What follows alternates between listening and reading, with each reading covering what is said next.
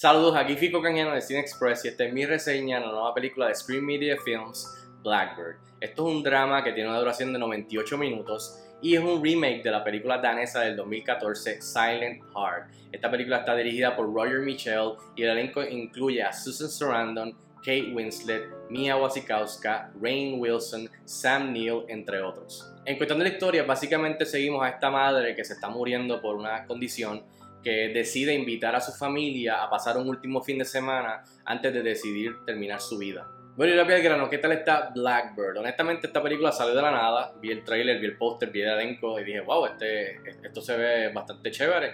Eh, así que estaba intrigado y curioso. Y después de tener la oportunidad de verla, tengo que decir que me gustó bastante, mucho más de lo que yo esperaba. Eh, es un dramón Así que esta película es para ver con Kleenex, este, un día que está lloviendo, eh, debajo de la colcha, si puedes abrazado de alguien. Eh, es un dramón, así que prepárense, pero es un, es un dramón este, muy bonito. Eh, así que de verdad que me gustó bastante. Entre las cosas positivas es eso mismo, o sea, el elenco. es un elencazo. Tenemos a Susan Sarandon, buenísima actriz veterana, aquí hace muy buen papel. me gustó mucho, ella hace de la madre muriéndose de la condición.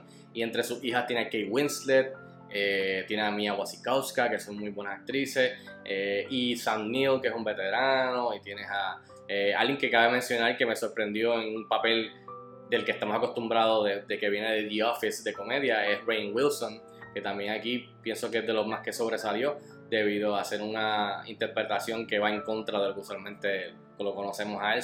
el elenco sólido, creo que es una buena dirección sólida, una producción muy buena. Eh, pero también volviendo a eso, es un dramón eh, eh tristongo, eh, un dramón tristongo como yo le digo, y toca temas serios, o sea, es una película bastante deep.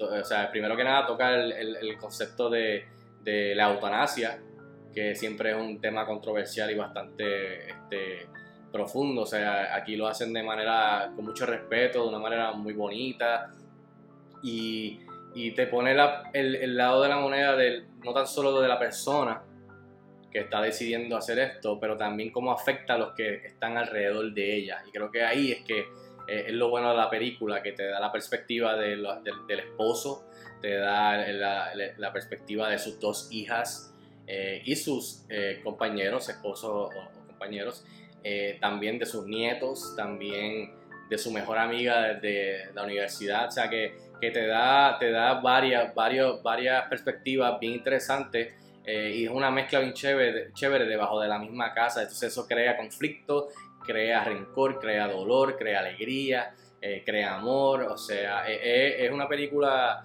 es una película bien interesante, este, especialmente una película familiar, pero que va más allá a temas más profundos y más serios.